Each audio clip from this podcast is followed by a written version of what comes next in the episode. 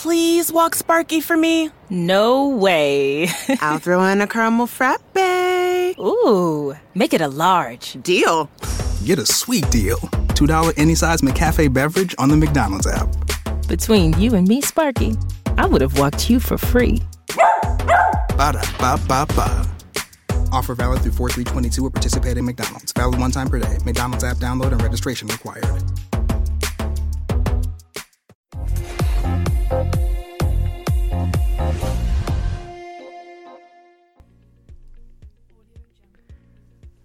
Buenas tardes a todos.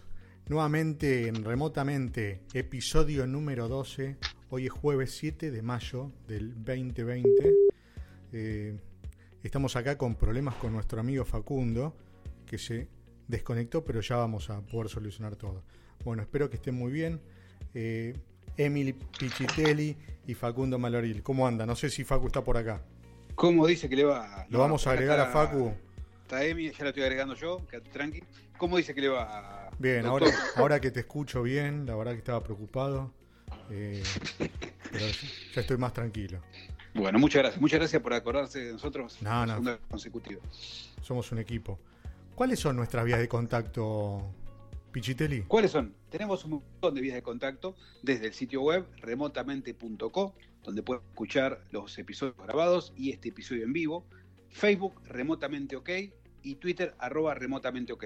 Y hace relativamente poco habilitamos un canal de Telegram donde diariamente vamos eh, enviando distintas noticias y demás, que es remotamente ok. Así que a través de cualquiera de esos medios nos pueden comunicar. Tenemos de todo. Bueno, hoy tenemos. De todo. Está Facundo, ¿eh? Está Facundo. Está Facundo. por ahí.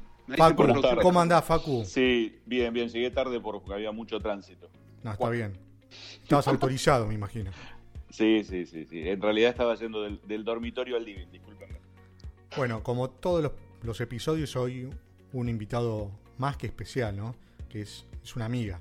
Una amiga de los tres, eh, hace mucho tiempo.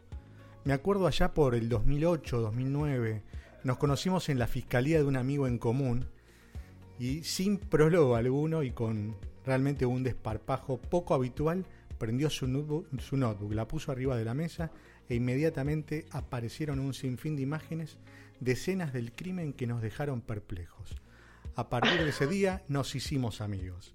He aquí con nosotros en remotamente Laura Quiñones Urquiza, diplomada en Criminología Criminalística y Derechos Humanos, especializada en perfilación criminal y estrella de la televisión. Bienvenida Laurita remotamente. ¿Cómo están? Muy bien ahí. Qué divino. ¿Cómo olvidar aquel día, Daniel, si lo subió el miedo? Tenemos, tenemos aplausos, mirá, van, aplausos, muy bien. Después lo van aplausos, a aplausos. Muy ¿Cómo bien. andas, Laurita? Bien, ¿y ustedes cómo andan? Bien. Muy, Qué alegría. Muy, muy contentos que, que estés acá. Eh, así que nada, la verdad, para pasar un lindo momento charlando, charlando con vos. Así que gracias por hacerte el tiempo. Gracias a ustedes por la invitación. Muchas gracias. ¿Te está pasando bien en la cuarentena? ¿Cómo es tu vida en estos días? Eh, sí, más o menos. Muchos vivos Este, de Instagram veo.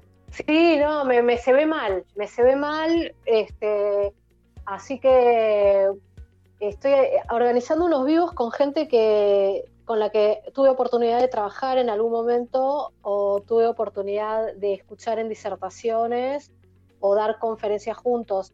Y la verdad que, y no son solo de Argentina, sino son de, de otros países, incluso colegas que respeto en otros países que para mí me encantan, viste, Luis Forero, el, uno de los próximos será Edwin Olaya, de, bueno. de, la Fiscalía General de Colombia.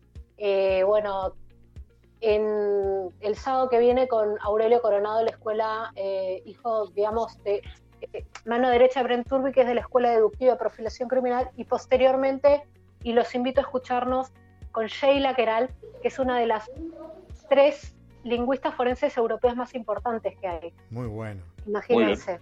Después nos decís, bien, nos decís bien qué día y dónde y lo escuchamos. ¿Y cómo? Laurita, nosotros, nosotros conocemos tu, tu vida actual, digamos, a lo que te dedicas desde, desde que te conocemos. Pero ¿cómo era tu vida Ajá. antes de, de todo esto?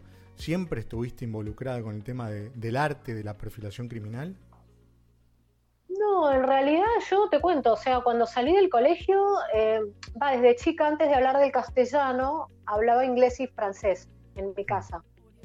Y sí, y siempre me encantaban los idiomas. Y cuando termino el colegio, eh, bueno, eh, me escribo en la Alianza Francesa, termino eh, lo que era el idioma inglés en la Asociación Cultural Peruano-Británica y el idioma portugués. Y aparte tomaba clases de ruso y hebreo particulares. Listo, cerremos todo. Ya está, chicos. basta. Bien. Ya me la doy. Sí, sí, ya está. Listo, Sí. gracias, Lau. Re loca estaba con los idiomas, no, no, totalmente psiquiátrica. Y aparte estudiaba este turismo receptivo y aviación comercial, que fue una carrera que terminé. Y también quise estudiaste ejer- algo de, psicología, también estudiaste un par de años. ¿no? posteriormente, posteriormente, porque imagínate las vueltas que da la vida. Cuando vengo a vivir acá a la Argentina, mi madre es argentina mi padre había vivido acá como unos 20 años. Vengo acá, este, digamos, en un principio como, eh, o sea, iba a ir antes, o sea, iba a irme a una beca de turismo en Verona, Italia, a hacer un posgrado, pero vine antes a visitar familiares acá a la Argentina y bueno, lamentablemente hubo una, un coche bomba que puso sendero luminoso en el atentado a, eh, a la calle Tarata en el año 92, en Sí, julio. Claro, y bueno, y fue en la puerta de mi casa prácticamente. Entonces, sí, nos quedamos eh, sin nada, digamos. Y mi madre, bueno, volvió a la Argentina y nos reinstalamos acá. Y yo empiezo a trabajar en una empresa de turismo eh, mayorista y no me sentía cómodo porque sentía el ambiente como muy violento. Y ¿Por qué? bueno, y- no sé, como que se peleaban mucho, decía, pero no, porque viste que yo soy muy de, muy extrovertida, suelo hacerme amiga de todo el mundo, no, No, no, para nada. Claro, no tengo problemas, ¿entendés con eso? Y me gusta el ambiente, digamos, de, de amistad, de calidez. Seguro. De joda, ¿para qué decir, para qué decir que no? ¿Para Bueno, qué negarlo? Si vos lo Claro. Hay, hay algo que, que siempre me llamó la atención, que, que vos Ajá. dijiste que un perfilador criminal no ve gente muerta, ve datos. ¿Cómo podés Sí. explicar esto a, la- a las personas que nos están escuchando? Eh, porque hay una cuestión acá que uno cuando recibe, por ejemplo, yo cuando analizo un homicidio, a mí lo que me llega es el expediente entero, las fotografías de la autopsia. A veces las fotografías de los expedientes son los que el criminalista considera importante, pero yo tengo que ver los- el crudo, o sea, por ahí el criminalista puso 30 y yo tengo que ver las 250 que sacaron del lugar del hecho testimonio de las víctimas. Entonces yo tengo que procesar absolutamente toda esa información, pero sin ningún tipo de emoción. ¿Se comprende? O sea, sin ningún tipo de empatía hacia la víctima. Porque si yo me pongo del lado de la víctima a la hora de analizar, eh, Claro. voy a ver al victimario con los ojos de la víctima. Creo que eso Como habías dicho el día que nos conocimos y mostrabas las fotos. Nosotros obviamente con, con horror y con, con- estábamos perplejos por eso y vos dijiste, Ajá. yo acá no veo eso que están viendo ustedes, yo veo otras cosas. Claro, por supuesto, porque yo veo, yo analizo la cantidad de, por ejemplo, en, heridas de arma blanca, cómo es la calidad, la cantidad, la localización, la profundidad, ¿se entiende? O sea, que, en qué lugares se ha el, el autor de un hecho, por ejemplo, en femicidios, en qué lugares se ha localizado mucho más, cuál fue la posición final del cuerpo, eh, cuál es la victimología, la victimología, o sea, por qué eligió esa mujer y no otra, qué lo Mm. atrajo de ello. Y bueno, también las pericias informáticas que surgen a veces porque suelen haber eh, hostigamientos previos, ¿sí? Claro. A través de las redes sociales o mails. Entonces, los fiscales, cuando ocurren estas cosas, lo que en su mayoría, al menos los que he elaborado yo, lo que hacen es eh, digamos, no sé si se dice capturar o retener la clave, cambiarla y quedarse con todas las redes sociales. Entonces, bueno, yo analizo absolutamente todas las comunicaciones. Muchas veces las comunicaciones son comunicaciones no deseadas, previas, que pueden ser o no del agresor. ¿sí? Entonces, ¿qué? toda esa información yo la necesito procesar. Si yo veo a la víctima como una, un ser humano que, que ha sufrido el periodo agónico, que la pasó pésimo, yo ahí no puedo hacer mi trabajo, porque mi trabajo es entender la, la lógica de ese sujeto y por qué elige a esa persona en ese momento, eh, de esa manera, entender quién, por qué y para qué. Y así, bueno, elaborar un perfil criminal de autor probable, ¿no? Con características específicas que lo hagan distinto al resto de la población y así reducir el número de sospechosos para orientar una investigación criminal. Qué interesante, ¿eh? la verdad que. Bueno, por acá, eh, Emi, ¿cómo estás, Laura? ¿Cómo estás? Muchas gracias por sumarte también, como te dijeron los chicos. Em, bueno, justamente hablabas también del tema informático y demás. Eh, estuve viendo que estuviste haciendo también unos vivos ahí con el colega Emiliano Zárate.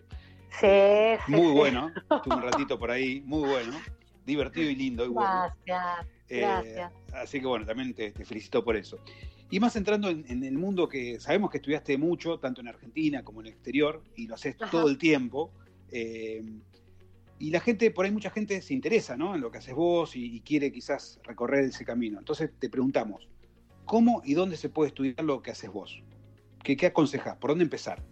Mira, yo tengo una base de psicología eh, que fue de cuatro años de la carrera de psicología, o sea, me faltó muy poco para terminar la carrera y yo miré porque no me, interesaba, no me interesaba la clínica de la neurosis. O sea, yo me doy cuenta en cuarto año que no era lo mío escuchar pacientes. Y, después hice las diplomaturas en criminología criminalística y derechos humanos en el Instituto de la Policía Federal y posteriormente una especialización con Vicente Garrido Genovés de la Universidad de Valencia, en España. Entonces, a mí eso me sirvió, o sea, sentó algunas bases porque yo sinceramente no me pensaba dedicar a esto, ¿eh? fue porque Vicente me dijo y después porque Osvaldo Raffo me dijo también que yo servía para esto, que era buena para esto que tenía ah, que trabajar de esto. Sí. Digamos que, que hay ciertos patrones que por ahí para mí ya eran habituales pensar de esa manera y no me daba cuenta. Entonces. Eh... Sí, sí. Mira, es como cuando dice ¿no? que, que, la profesión o la pasión te encuentra, básicamente te encontró. Ella vos, no vos Pienso, a ella pienso lo mismo, porque vos fíjate que yo me preparé, no sé, para viajar por el mundo gratis y hablar varios idiomas porque hablo hasta por los codos. Entonces, nunca, me, nunca me imaginé, ¿entendés? Eh, que, iba a hacer esto. Después, bueno, hice algunos cursos en universidades inglesas. Em, eh, capacitaciones acá en, el SEMA, en, el SEMA existe un montón, participaste. ¿Te acordás? Con, Mauro, con Maurito Zeta, con Pablo. Con Paulo Cablan, sí, qué lindos momentos, no, yo los adoro, los adoro a los dos. bueno, Mauro es mi hermano, más o menos. Yo los quiero mucho a los dos también.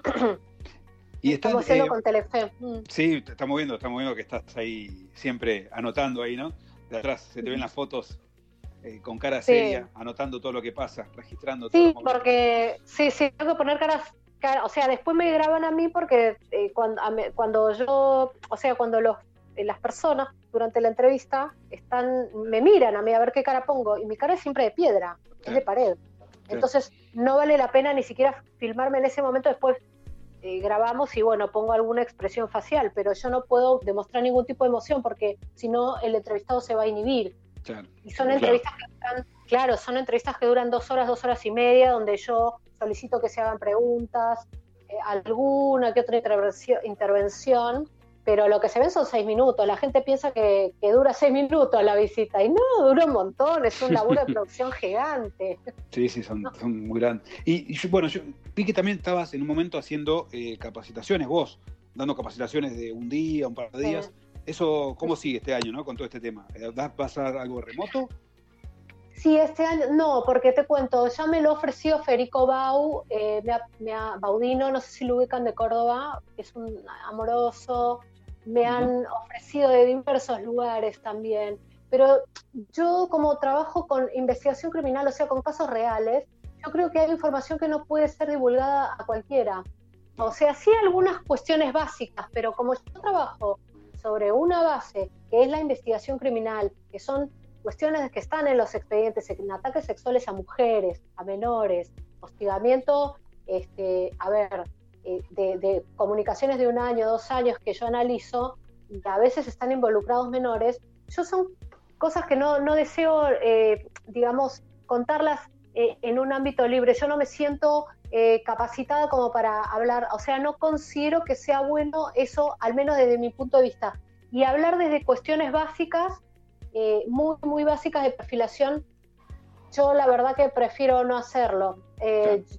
Obviamente a Federico le he podido recomendar gente que yo considero de primer nivel y súper idónea, colegas que me encantan cómo trabajan, eh, pero yo personalmente eh, lo que son capacitaciones son, son círculos cerrados. ustedes, Facu y, y Dani, me conocen que yo cuando doy alguna conferencia eh, no autorizo la fotografía, ni la filmación, ni la grabación de lo que digo. Es cierto, no, no, tengo una foto tuya en todos estos años que te conozco. Claro, no son fotografías, incluso eh, me acuerdo que en una de las, eh, creo que mm, en, esta jornada que vos citas, Dani. Sí, en la, del SEMA, había fotos. Ajá, aquellas que fuimos con Mauro Zeta hmm. y con Paulo Cablan, eh, yo ahí presenté el perfil que saqué en su momento previo a la captura de un productor de pornografía infantil. Que después vos también trabajaste ese caso, me acuerdo. No, si yo, eh, después vamos a compartir en los medios que tenemos los videos de esa presentación tuya. Que están en YouTube, ¿eh? Claro, hay uno que está en YouTube. Por lo general yo es la única que por ahí este, todo bien. Y me acuerdo que en esa hay una parte donde yo empiezo a hablar más tranquila, más relajada y pedí que la saquen. Espero que la hayan sacado. Pero el, por lo general, a ver, eh, yo necesito tener la, libertad de poder hablar y, contar aspectos eh, que, que, ve, que con los cuales me basé del expediente para sacar y cuál fue el resultado de mi trabajo. ¿Se entiende? Entonces, sí, sí, se entiende. Eh, no, a ver, yo no digo que esté bien o que esté mal, yo pienso distinto, porque, a ver, a mí me puede, me escribe gente que está, que es divina, que es exacta, que es amorosa, pero hay gente que no está bien de la cabeza. Y hay gente que realmente yo no puedo dar cierto tipo de información porque es como avivar giles, entonces eh, este es mi, mi, modo de pensar. Sí, está bien, es bastante sensible lo que haces y está perfecto. Eh, la ética por sobre todo y la sensibilidad de, las cosas del material, investigación, está, perfecto. Totalmente. se te nota, se te escucha, y sabemos nosotros, pero el que no te conoce, un ratito que te ve en alguna red o te escucha, por ejemplo, en esta entrevista, y se nota que sos totalmente profesional y apasionada y metódica ¿no? con lo que haces. Ahora bien, la pregunta es, ¿cómo haces para separar lo que ves y trabajas en tu día a día con tu vida personal? Em, ¿En qué sentido? O sea, cuando. O sea, ¿cómo, te desconectas? ¿Cómo te deswitchás? ¿Bien? De, tu pasión, de tu, de tu profesión, porque obviamente ves un montón de tipos como cosas que estuvimos hablando antes, que no la ve todo el mundo, cualquiera. ¿Cómo haces para deswitchar y para llevar una vida de, entre casa normal, digamos? O sea, eh, sin, sin estar enroscada con eso, ¿no? Este, eh, ahí yo tengo un problema porque eh, justo lo estábamos charlando la otra vez en el live con Luis Forero, que nuestro tema es la obsesión.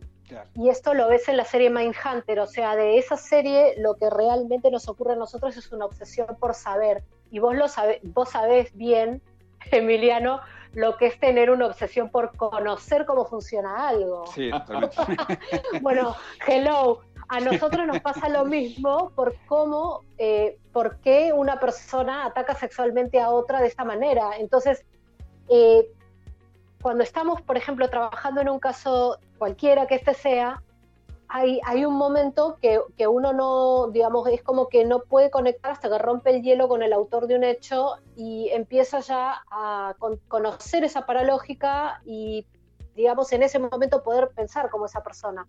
Entonces, es, es, como, es como, es un momento para nosotros muy culmine y no paramos hasta poder hacer bien el trabajo. O sea, yo siento que no encuentro ninguna paz hasta que no termino de enviar el perfil, aprieto enter, aprieto enter y se lo mando al juzgado, al, fiscal, eh, el perfil terminado. Pero durante ese tiempo eh, soy un autómata, eh, no sé, me manejo como si, no estuviera presente. 24-7, 365, ¿no? Exacto. No, yo te hacía la pregunta porque yo te hacía la pregunta porque por ahí me tiras una recomendación para poder implementarla yo también. No, lo, que sí, cuando me pasa que cuando ya entregué, mandé el enter, encuentro paz, pero sigo con ese esquema de pensamiento. ¿sí? Ah, sigo con, esa, con ese esquema de pensamiento. A ver si lo hizo bien, si lo hizo eh, o, sea, si está todo perfecto, porque en mi trabajo no puede haber goteras. No es que tenés, a ver, en, la cuestión de la profilación, así como en el hacking, no importa la cantidad de experiencia que tengas, o sea, vos podés hacer 500 perfiles, pero ¿y cuántos están bien hechos? Claro. No es Sí, una sí. cuestión de, de título acá, es una Tal cuestión de resultado. Tal cual. Entonces, vos puedes tener un- una persona con 42 años, 25 másters, no sé, en Stanford, ponele, en, en, en- informática, y tenés un chiquito de 17 que te rompió, no sé, la banca italiana, ponele. Sí, tal cual. Entonces, claro, entonces es, es algo así, es, es la cuestión es la perfección acá. Y es lo que, por, por ejemplo, yo les exijo a mis alumnos, alumnos cuando doy clase, ¿no? Este, y lo único que te saca, a mí me saca en ese momento, bueno, da, eh, un shot de tequila o de mezcal nomás. Bien, perfecto. Tomo, tomo esa recomendación. entonces. Laurita, ahí, acá Facundo, eh, vos sabés que, que te admiro mucho y, y nada, y me encanta, me encanta, digamos, muchas cosas las que haces y, y he aprendido mucho con vos. Ahí quiero que quiero igualmente. quiero este, que nos expliques un poco lo que hace algunos años vos me explicaste a mí. Eh, ¿Qué es lo que vos, digamos, qué se puede saber, qué se puede inferir de un texto de email o un chat en relación al autor? Digamos, ¿qué, qué, qué es lo que vos estás viendo ahí que nosotros no vemos? Por ejemplo, e- es una buena pregunta, me gustó, Bien, Facu, vamos, carajo. me gustó. Bueno, una buena dentro de todo. ya van como 13 programas. Gracias, Laurita, gracias. Este, mira, depende de la cantidad de contenido que tenga, porque de una cosa muy pequeña vos no podés sacar mucho, pero sí de una sucesión de textos. La lingüística forense puede ayudar. Yo hice un curso en la Universidad de Lancaster muy básico y aprendí tres o cuatro cosas básicas que fueron de mucha utilidad. La que más sabe de lingüística forense es Sheila. Pero de todos modos, eh, desde lo que es la perfilación criminal, uno puede ir conociendo la verdadera motivación, porque por lo general los primeros textos, eh, cuando hay eh, amenazas o hostigamiento desde de vieja data, como he trabajado yo, los primeros textos son disfrazados, son como una escena simulada de homicidio, ¿sí? O sea, se va imitando el- el- la lingüística de otro, se va imitando a veces cómo hablaría alguien tumbero, ¿se entiende? Cómo hablaría un delincuente o cómo hablaría un chorro, en, la- en lo que la persona que escribe piensa que tendría que, que hablar un chorro. Entonces, a medida que va pasando Ponle fin a esas noches sin descanso en Mattress Firm. Ven por una cama king a precio de queen o una queen a precio de twin y ahorra hasta 500 dólares en Silly. Además, llévate una base ajustable gratis de hasta 499 dólares con compra elegible de Silly. O ahorra 300 dólares en colchones Tempur-Pedic seleccionados, el colchón más recomendado de los Estados Unidos. Disponible para entrega inmediata. Y obtén 300 dólares de regalo instantáneo válido para accesorios de descanso. Solo en Mattress Firm. Aplican restricciones. Visita una tienda para más detalles. CareerBuilder is made for people who have that thing. You know, those superpowers that make you good at your job, the skills you bring to work. And Career Builder knows those skills make you right for other jobs too. Higher paying jobs with benefits, jobs you never thought of trying. Are you a people person? Work from home as a customer service rep? Are you organized and like driving? Become a delivery driver. You have the skills it takes, and CareerBuilder.com has the jobs to get you hired fast. Visit CareerBuilder.com. el tiempo esa persona va eh, desnudando realmente cómo habla y qué es lo que realmente quiere. Bien. ¿Por qué? Porque a medida que pasan, que vienen estas comunicaciones no deseadas, eh, hay un núcleo que se va repitiendo, que puede ir disfrazado de otra cosa, pero que en definitiva la esencia es una. Y a veces esa esencia en, en- en las comunicaciones están relacionadas a cuestiones que tienen que ver con lo sexual, con lo agresivo destructivo, con la posesión o la fantasía de intimidad. Y a veces uno puede eh, ir comprendiendo si a medida que ha pasado todo este tiempo, esas conversaciones conservan la coherencia, la fluidez de ideas, ¿sí? Eh, si no van perdiendo la idea directriz. Porque nosotros cuando hablamos, si tenemos una idea para expresar algo, tenemos una idea directriz. Yo para llegar a la finalidad de lo que estoy diciendo, tengo que avanzar con un discurso. Imaginen una flecha y la, punta de la flecha es la idea directriz. A medida que esa flecha va avanzando, nosotros nos vamos basando con ideas secundarias para sustentar esa idea directriz y llegar a la finalidad. Entonces, uno tiene que ir eh, analizando si esa idea directriz, que en un principio estaba disfrazada, sigue sosteniéndose en el tiempo. ¿Se comprende esto? Sí, se comprende, se comprende perfectamente. Ahí te, agrego, te, agrego, te agrego algo más, Lau, que también es un término, digamos, que alguna vez lo hemos charlado, pero me parece importante que, lo remarques y que lo cuentes vos con tu experiencia. Yo claramente no, lo podría, no lo podría ni mencionar. Eh, vos alguna vez contaste que los mensajes, pensemos en alguno de esos casos donde, donde vos trabajaste eh, y del otro lado tenés a lo mejor un atacante eh, que está tratando de a lo mejor seducir a un menor, como sería el, día de mañana un caso de grooming. Eh, y vos me hablaste, alguna vez contaste de una palabra que es la cadencia verbal, que cada, digamos, y lo que yo te pregunto es, eh, ¿cada persona tiene única, una, una única y repetible cadencia? ¿O cómo qué es esto de la cadencia verbal? Eh, la verdad que eso de cadencia verbal no me, no me acuerdo esa palabra. Lo que sí podría decirte que uno tiene cierta, eh, por lo general tiene cierta, a lo que me debo haber referido, ¿sabes a, ¿sabes a qué? ¿A qué? A que uno tiene, por lo general en los emails, ¿sí? Nosotros tenemos eh, una convención social a la hora de hablar con otro, ¿no es cierto? Pero cuando hablamos por SMS y WhatsApp, tenemos unas reglas, digamos, más propias nuestras que nos hacen únicos a la hora de, hablar con el otro. Bien. ¿Entiende? Los puntos, las comas, las abreviaciones, ¿sí? el uso incluso de emojis. Eso es más nuestro que otra cosa. Bien. Bárbaro. Entonces, es eso lo que podría a mí hablarme de si hay consistencia a través del tiempo se entiende en, cada una de las, de las comunicaciones, incluso, como les decía, la idea directriz o si el discurso a la hora de hablar es elástico, si puede pasar de una idea a otra o se mantiene siempre en lo mismo. Y a veces vos tenés gente que, eh, eh, que habla y se le notan los rasgos paranoides. ¿A nosotros se nos nota o no? No sé, pero... No pregunté, no pregunté. Bueno, para, los que nos están escuchando, les recordamos que estamos hablando con Laura Quiñones. Y ojo con esto, diplomada en criminología criminalística y derechos humanos especializada en perfilación criminal. Nuestras vías de contacto son en Facebook remotamente ok, en Twitter arroba remotamente ok y en Telegram nuestro canal remotamente ok.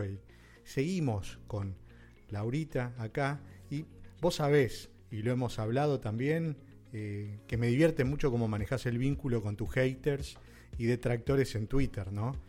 ¿Por qué crees que la gente es tan violenta y agresiva en las redes? ¿Hay un poco de envidia?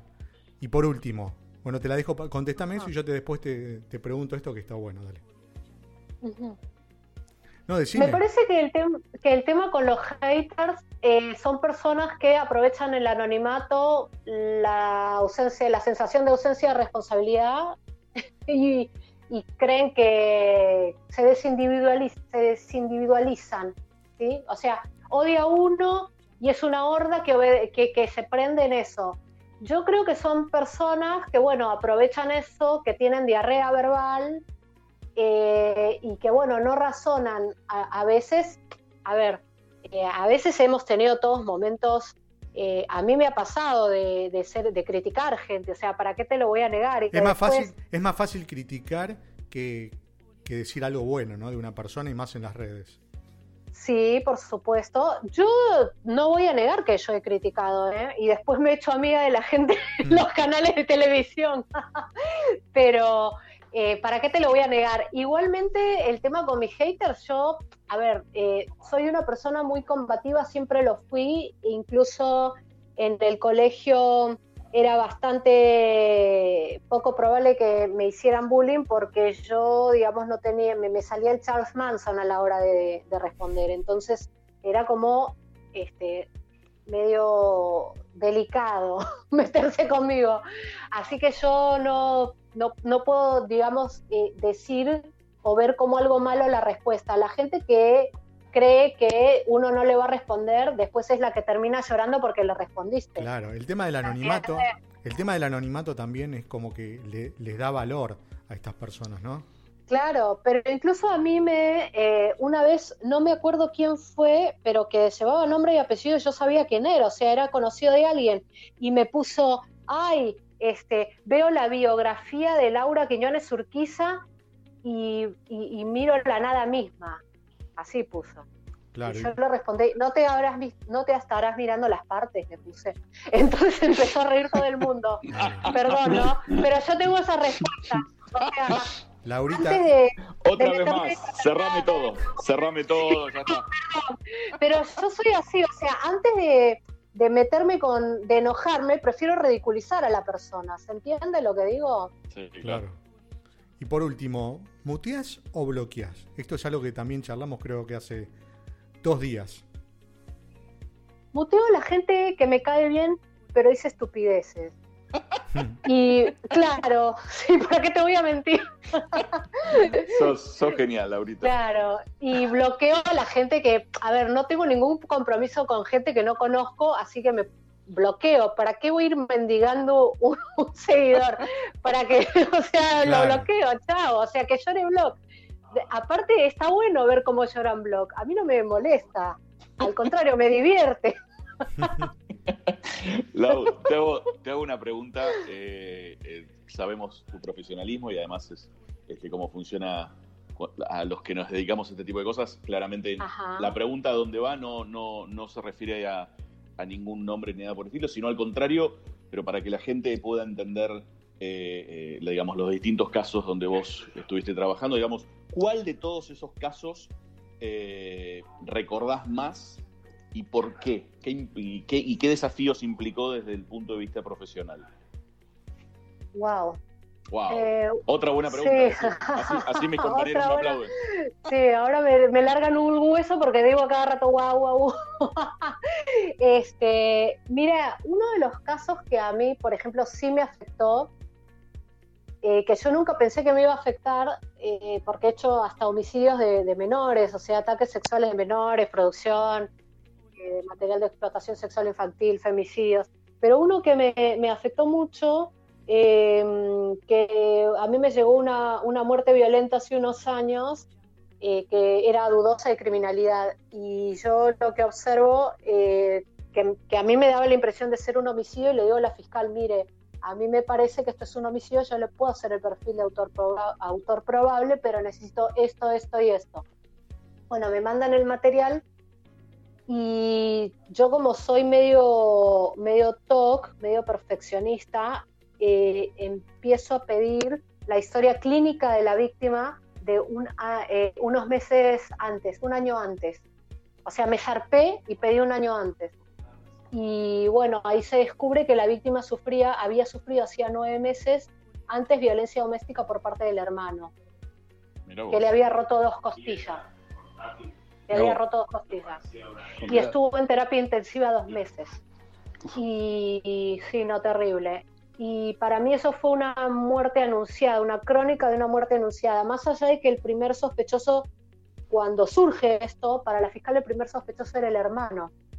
Yo obviamente no puedo hacer el, el perfil criminal orientado al hermano porque a mí no me consta, o sea, es, es absurdo, eso no se puede hacer, eso no es profiling. Claro. Yo lo que hago es, es como, a mí me traen un, o sea, imagínate cuando vos dejas la sangre, no dice tu nombre, dice un número. Bueno, así es el componente de conducta que me traen a mí. Es un conducto, o sea, es un conjunto de, de conductas que yo tengo que analizar y decir quién, por qué, para qué, pero no sé el nombre. Claro. Entonces, ¿entendés? No sé quién lo puede haber hecho, pero es una persona que, que tiene estas habilidades, puede tener estas parafilia, eh, puede tener es- estos, digamos, eh, inconvenientes eh, psicológicos, este trastorno, puede padecer esto, eh, esto no está dispuesto a hacer por tal motivo, ¿se entiende? Sí. Y una de las personas que también era sospechosa, bueno, era un, eran dos hermanos, bueno, vino uno, la, la juez, la fiscal citó a uno que era exacto con el perfil, y conste que yo no sabía eh, ni leí nada como testigo del hermano. Bien. Cita a uno de los hermanos y ese eh, cumplía con el perfil y el hermano confesó haberlo matado, como dije yo, eh, por, en forma accidental, o sea, como castigo y bueno, se zarpó. Se pasó de. ¿Qué, qué tema, ¿no? ¿Qué, qué casos verás? Eh, Sí. Bueno, yo voy a, a cambiar un poquito de tema. Veo que cada tanto eh, publicás en tus redes eh, hablando del famoso Joe Navarro, este ex agente del Ah, FBI, lo amo, sí. sí, especialista en, en comunicación no verbal y demás, ¿no? Dos preguntas sobre eso. Uno, creo que lo conoces, ¿no? Sí, yo lo conozco porque he hablado mucho con él, lo conocí por Twitter y justamente él fue alumno de uno de mis más, de uno de mis mejores amigos que es eh, Tomás Nir. Tomás Nir eh, fue profesor, profesor de la escuela de cuántico, instructor de la escuela de cuántico del FBI y perfilador criminal, digamos, estrella de, de la élite de cuántico. Y este, fue la persona designada para interrogar a Saddam Hussein, imagínense. Y fue profesor de Joe. Mira qué grande. Este, y sí. Joe, un grosso también. Joe es lo más humilde que te puedes imaginar. Claro. Lo más generoso y humilde que te puedes imaginar. Sí, sí, sí, se lo nota. Yo no lo conozco personalmente, pero se, se nota en las entrevistas y demás. Y Sí. la segunda pregunta con respecto a esto. Eh, ¿Cómo podemos utilizar, o cómo utilizar, utilizás vos la comunicación no verbal aplicada a la perfilación criminal? Lo que pasa es que yo no la, no la utilizo. No la utilizo porque yo solamente analizo conductas. Lo que, digamos, uno puede hacer si te dan una, te preguntan una opinión por una entrevista eh, de televisión, y acá yo coincido con Sergio Rulicki, es este verla, no sé, de un modo minucioso. Hace unos nueve, nueve años hice para eh, una revista llamada Semana el análisis del lenguaje no verbal de Hugo Chávez. Mira, Yo pensé que era peligroso en ese momento, por ahí eh, fui un inconsciente y yo dije que él, cuando anunciaba que estaba curado, él no estaba seguro de lo que estaba diciendo. Bueno, al final mi análisis fue eh, certero, bueno, pero te- te- sí, te doy la razón, el tiempo. Claro, eh, el tema es que uno no puede analizar una persona sin conocer antes más o menos cuáles son los tics habituales de esa persona. Claro. Y tampoco dejarse llevar por la sospecha comunicacional generalizada. Es decir, si yo te traigo una persona que, como Patoji, que en su momento era el sospechoso número uno de la muerte de Ángeles de Rawson, todo el mundo iba a decir, mira así, mueve los ojos así porque es el asesino de Ángeles Rawson. Y al final no era el asesino de Ángeles Rawson.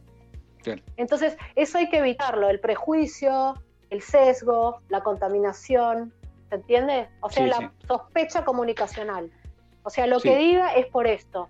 Es lo mismo que ocurre, y hay que tener mucho cuidado con eso a la hora de trabajar, porque es lo mismo que ocurre, por ejemplo, cuando van chicos, y esto lo, lo- lo leo a cada rato en casos que, que veo de nenes abusados cuyas madres van y denuncian, este, después dicen, ay, eh, la el niño dice lo mismo que la madre. No, más vale, la madre va y denuncia porque el niño le cuenta eso.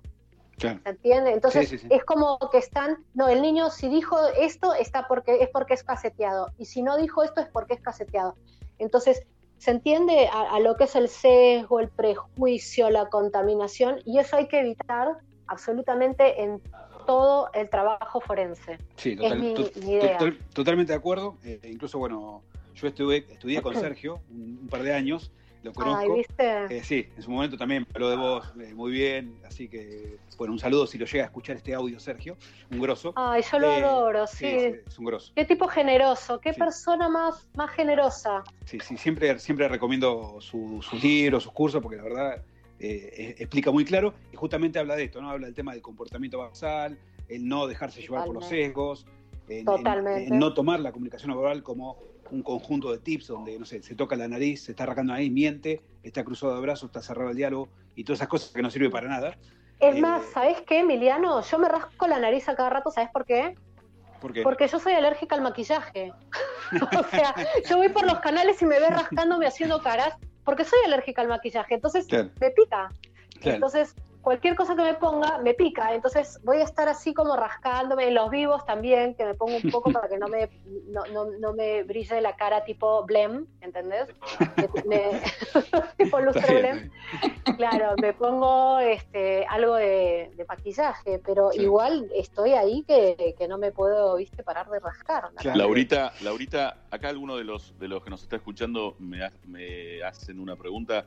¿Podés decir el nombre del señor este Sergio que nombraste y cuál es ese el nombre del libro de comunicación no verbal para los oyentes que nos están escuchando en vivo? Mira, hay uno que es el detective sonrisa, que ese yo se lo mandé a Joe Navarro y le encantó. Sergio es Sergio Ruliki. Sí. También pueden seguir a K-Nesix, que es un español que hace comunicación no verbal en Twitter, que es muy bueno. A mí me encanta, aparte que es un encanto y, y es, eh, o sea, somos la horma del mismo zapato porque contestamos a los haters igual y nos recontra divertimos con las respuestas que da. No, es un genio. Y Joe Navarro, por supuesto, eh, leer todo lo que y ver todos los videos porque son personas para mí tres referentes. Bien, tres sí, bien, referentes bien. Y Gracias, yo, vamos yo- con eso. yo adhiero ahí, comunicacionnoverbal.com, es la página de Sergio. Eh, pueden entrar ahí y ver todos los libros. El primer libro se llama Comunicación no verbal. Y bueno, tiene otros también, como el que dijo Laura, de sonrisas y demás, que está muy bueno. Bueno, cambiando un poquito de tema, les recordamos que entonces estamos hablando con Laura Quiñones, diplomada en criminología criminalística y derechos humanos, especializada en perfilación criminal. Me salió este trabalengua. Eh, ¿Viste? es difícil, es difícil. Eh, bueno, recordamos también que nuestra vía de contacto son Facebook, remotamente ok, Twitter, arroba remotamente ok, y en Telegram, remotamente ok. Y ya entrando en, en la parte más relajada de la entrevista, ya sobre el final, vamos a entrar en esas preguntas distendidas, ¿sí? Contestalo como quieras, como puedas, no hay ningún problema. Qué Yo voy con la Laura. primera. Qué miedo, Laura. Yo voy con la primera. Corto, corto. Eh, hola. Ay, hola. Hola, hola, no se Hola. escucha. Se cortó, se cortó. No se escucha. Bueno, viste que últimamente en, eh, durante la cuarentena se están viendo muchos espectáculos en los jardines, en los balcones de las personas, ¿no? Personas cantando, tocando instrumentos, haciendo ejercicio, Sí. coreografías, bueno. Supongamos que, no sé si diste ya o no, ¿no? Pero supongamos que no diste hasta ahora, ¿no? ¿Qué espectáculo artístico podrías brindar vos desde tu balcón o jardín? No sé dónde vivís, pero ¿qué, qué espectáculo artístico podrías brindar? Chan. Comer pan delante de los comer pan delante de los pobres, o sea, me pondría a comer así lo que preparé, tipo Pero Eso no es cero-. No, no, yo cero onda con el arte, o sea, tengo, mis viejos eran arti- son artistas, eran artistas y, y yo nada que ver, o sea, mi viejo, a ver, fue pintor, muralista, escultor, estudió con, Berna, con Berni, con Quinquela, con Spilimbergo, con Diego Rivera, eh, Ah, con, sí, con eh, Alfaro Siqueiros en México y, y con Henry Moore en Inglaterra y mi vieja concertista de guitarra y periodista, sí, Bueno, eh, Bueno, te, Claro, te y saco, yo nada que ver. te saco de esa entonces, te saco de esa. Lo, lo mejor, esa pregunta entonces se la hacemos, se la hacemos a tus padres. Eh, voy con otra. Claro. Eh, ¿Alguna Sí. anécdota, alguna anécdota divertida, alguna anécdota Ajá. familiar divertida que puedas contarnos en, en el aislamiento de este cuarentena? Eh, sabemos que no hablas de tu familia, pero digo algo que nos quieras contar, algo divertido, algo que no hiciste nunca y ahora tenés que hacer, no sé. Eh, ¿Qué nos podés decir al respecto, Laura? Limpiar la casa. Limpiar la casa. Pasar la aspiradora, me quiero morir. ¿Sabés, sabés No, cómo no, se no. prende la aspiradora? Sí. Ay, no, casi termino ahorcada con los cables, amigo. Sí. Estamos, Retarada. estamos justo con el tiempo, así que justo vamos con la última, si te parece, Laurita. Esta es la más seria, obviamente. Sí, así que sí, estás me- preparada, ¿no? Sí, sí, me pongo, me- no sé, me visto de negro para responder. Viste, vos estás a full con, con los vivos y la- los webinars y todo eso. En Sí. las conferencias, en las videoconferencias en estos días de cuarentena, ¿cómo es tu outfit? Viste que algunos no se ponen, se ponen solamente una camisa, una remera arriba y abajo eh, la yoguineta. ¿Vos, ¿Vos qué te pones? Joey. ¿Vos qué Es te una pones? dama, Laurita, es una dama. Te dice que va por, por los sets de coso con el tema de la, de la grabación. Pero ahí no la ve Dani, nadie, por eso. Mirá lo que preguntas. Claro. Tipo para hacer los, los, los vivos y jeans abajo y arriba un poco algo de decencia. Muy bien. Algo, Algo decente. Algo, algo te producís Algo entonces. decente. Algo te producís. Algo que dé, ¿viste? Porque tampoco de flores, ¿viste? Vamos a hablar, no sé, el, el día que viene Aurelio Coronado, que vamos a hablar este, este sábado, este, no me da ponerme flores. Entonces tengo que ponerme algo de negro o algo de blanco. Este, mientras más funebrera, mejor, ¿viste? Bárbaro. Bien. Porque si hay algo que uno aprende de la tele es eso, ¿no? La imagen. Sí, seguro. Vos lo sabés. La imagen es todo. Vamos Claro, a va- totalmente. vamos a despedirla.